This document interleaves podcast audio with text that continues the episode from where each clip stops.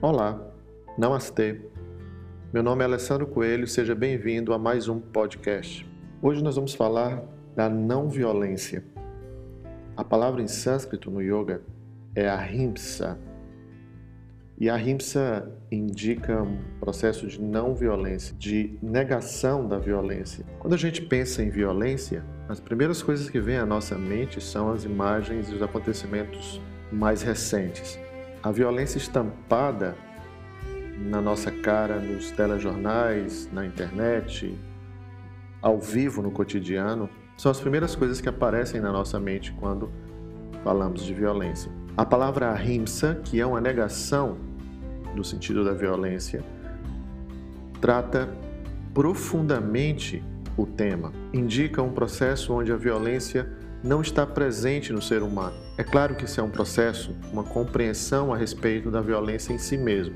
Quando falamos de ahimsa, estamos apontando para um estado de passividade, de amorosidade e de compreensão do outro. Nós não estamos apontando para um processo de controle da violência. Mas eu vou explicar melhor. Existem duas situações que são aparentemente parecidas, mas que são totalmente diferentes uma da outra. E eu vou ilustrar essas situações. Alguém encontra um pertence que não é seu em algum local, um banco de uma praça, um banco de um shopping, e passa pela sua cabeça que ela poderia levar aquele pertence. Ela olha ao redor, vê as câmeras filmando e pensa: bom, eu não vou levar porque alguém vai me ver roubando isso. Essa é a primeira situação. A situação da violência, do intuito de levar, de se apoderar de algo que não é seu, que está ali enraizado nas atitudes daquela pessoa. Na segunda situação, mesma cena, a pessoa olha para o pertence e pensa: bom, eu poderia levar isso, mas eu preciso me controlar. Eu preciso pensar bem. Será pior eu levar esse pertence? E se eu for descoberto? E se alguém me vê? Essa é a segunda situação. Nas duas situações, a coisa anda mal, bem mal. A primeira, sem dúvida nenhuma, ilustra um indivíduo que tem o intuito de fazer aquela ação. Para ele, aquilo é algo que ele pode fazer e só não faz por conta das câmeras que estão vendo estão filmando a ação. No segundo exemplo, a pessoa também tem aquele intuito, mas por algum motivo, talvez por uma tentativa de apagar aquela, aquela força, aquele intuito dentro dela, tenta se controlar e não leva o pertence. Essa segunda situação também não vai bem, mas existe ali, obviamente, uma tentativa, um esforço daquela pessoa de mudar a situação. Agora vamos fazer uma terceira ilustração.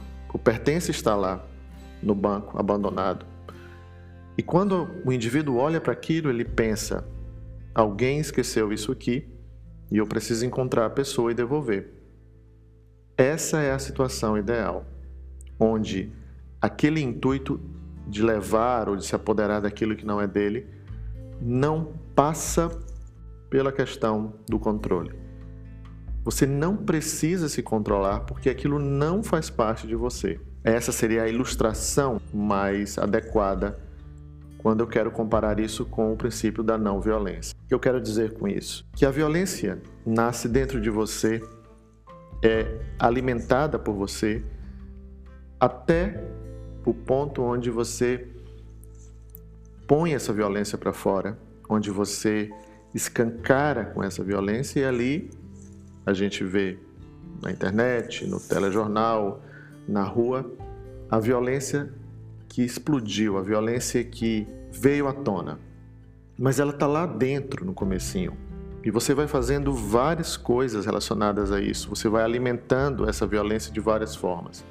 Chega o um ponto em que você não consegue sustentar aquilo e aquilo transborda, aquilo vai para outra pessoa ou vai para uma outra situação. Obviamente que a violência não é apenas a agressão física ou verbal. Você pode imaginar que a violência pode estar em qualquer situação da vida, de várias formas diferentes. Então, O indivíduo que tenta se controlar para não ser violento, para não dar uma resposta agressiva ou para não tomar uma atitude agressiva, é um indivíduo que está ali fazendo seu esforço, sim, mas ainda não é o ideal.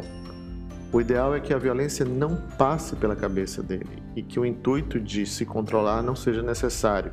A rimsa não é autocontrole. A rimsa é a não existência da violência no ser humano. Mas você pode estar se perguntando: tá, Alessandro, mas a violência é algo que faz parte do ser humano. E eu digo que não. A violência não é inerente ao ser humano. Assim como a violência para existir é preciso que algumas ações sejam tomadas, o fato de não tomar aquela ação já indica a não violência, aponta para a não violência. Você tem várias e várias opções e uma delas é não reagir com violência ou não aplicar a violência nem a si mesmo nem ao outro. Então, a violência, pelo entendimento do yoga, não é algo natural do ser humano, inerente ao ser humano. Uma outra situação que envolve esse aspecto da violência envolve também todo o comportamento social, todo o comportamento de uma sociedade. E esse elemento é um elemento muito perigoso, que é a situação de você se acomodar com a violência, de você se acostumar com o processo violento. Esse é um dos indícios de adoecimento da sociedade.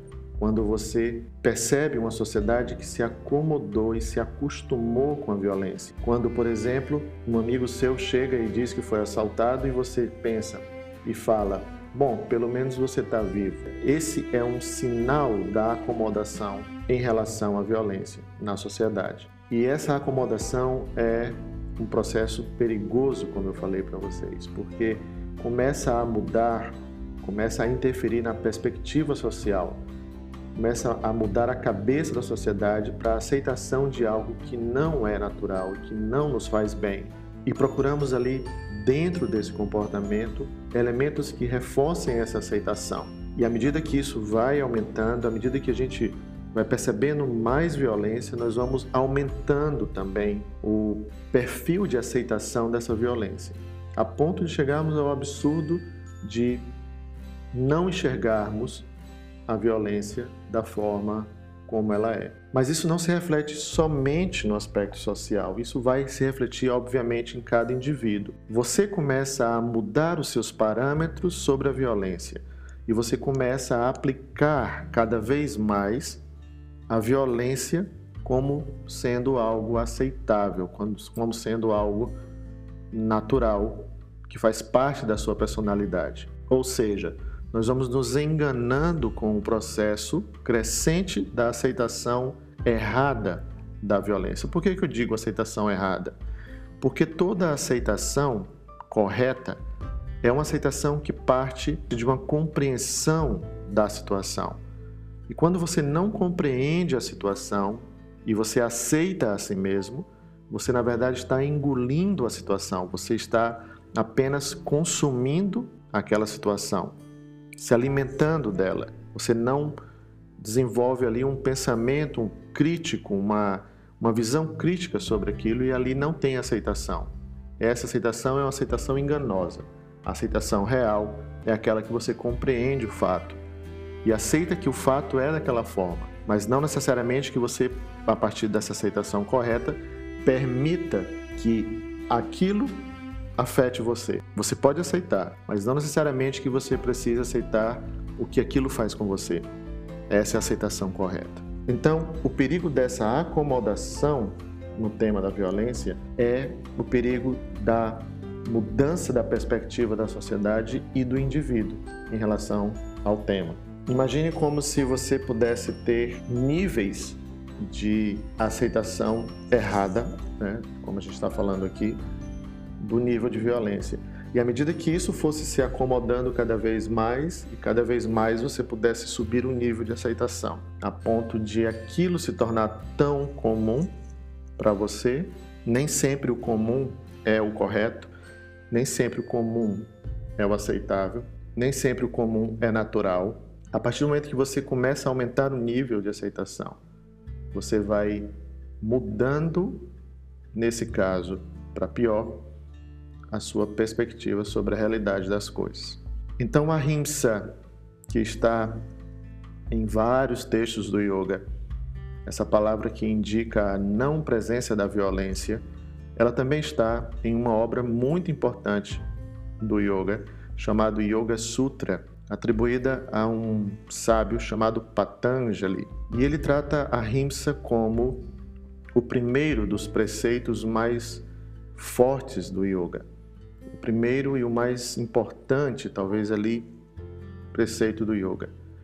Ele divide essas observações em dois grupos: os yamas, que fazem referência às ações que você emite para o mundo, e os niyamas, que faz referência às ações que você faz a você mesmo. Então a rimsa é o primeiro yama. A rimsa é o preceito mais importante, porque dele deriva todas as outras situações. E todas as outras situações e todos os outros yamas e niyamas acabam se fundindo, indo em direção ao processo da não violência. Fazer ao outro o que você gostaria que fosse feito a você. Essa é a regra de ouro, essa é a regra máxima. Se você em alguma situação da sua vida tem dúvidas de como se comportar naquela situação ou de como reagir a uma determinada situação, essa regra de ouro ela é atemporal. Fazer ao outro o que você quer que faça a você mesmo é a forma mais saudável e certa de você tratar da questão da não violência. E como eu falei lá no começo da ilustração que fiz, nós devemos buscar essa, esse estado, nós devemos buscar essa situação, que a violência nem sequer seja cogitada pelo indivíduo. Ele não lembre que ele precise se controlar. Então, esse modelo pode nos guiar a uma situação onde essa perspectiva da violência no ser humano, né, em nós mesmos e na sociedade, possa mudar para melhor. Diminuir esse nível de aceitação do absurdo da violência. Então, esse modelo, a RIMSA, pode nos ajudar com isso, trabalhando cotidianamente, sempre, em qualquer um dos momentos da nossa vida, essa situação da não aceitação de que a violência faça parte das minhas atitudes, que a violência faça parte dos meus das minhas ações, tentando entender novamente o outro, entender a situação e ter uma aceitação correta, uma aceitação baseada na compreensão da realidade das coisas. Esse é o exercício que eu deixo para vocês aqui. Tenha a rimsa como o modelo que guia você nessa perspectiva da não aceitação da violência como algo natural. Recuse esse tipo de visão que gradativamente ofusca a realidade da situação de um povo, de um grupo, de uma família, de uma relação. Esse é o recado sobre a não violência que eu queria deixar para vocês hoje. Depois de uma semana de acontecimentos tristes em nossa sociedade, acontecimentos relacionados à violência que infelizmente aumenta a cada dia e que não podemos concordar e com essa acomodação desse processo violento. E se você, ao ouvir isso, acha absurdo ou fora de uma realidade aceitar essa condição de que nós não somos naturalmente violentos, eu te convido a parar e rever um pouquinho os seus conceitos sobre isso, rever um pouquinho a forma como você lida com o teu dia a dia, com o teu cotidiano e com as pessoas que estão ao teu redor. Eu não estou dizendo que você em algum momento, eu, você, qualquer pessoa em algum momento, não vá se zangar, se chatear, falar um pouco mais alto, discutir sobre alguma coisa. Isso faz parte do processo de comunicação, mas a violência não é isso. A violência não parte disso. A violência parte do momento em que você desconsidera o outro e que você descaracteriza o outro indivíduo. Você passa a enxergar aquele indivíduo dentro do modelo que você espera. Isso é descaracterizá-lo. Você não respeita o próprio indivíduo. É a partir desse momento que nasce esse processo de transbordar a violência que está dentro de você. Quando você descaracteriza aquele indivíduo dentro daquela relação, daquele diálogo ou daquela situação. Como é que você descaracteriza o indivíduo? Você começa pelo desrespeito à pessoa que ele é. Você descaracteriza ele quando você o enxerga apenas da forma que você gostaria ou que você impõe que ele seja. Você não entende ou não enxerga mais pelo que ele realmente é, ou você não procura saber como aquele indivíduo é e que papel ele desempenha ali. Isso é uma descaracterização. Então, esse é o meu recado.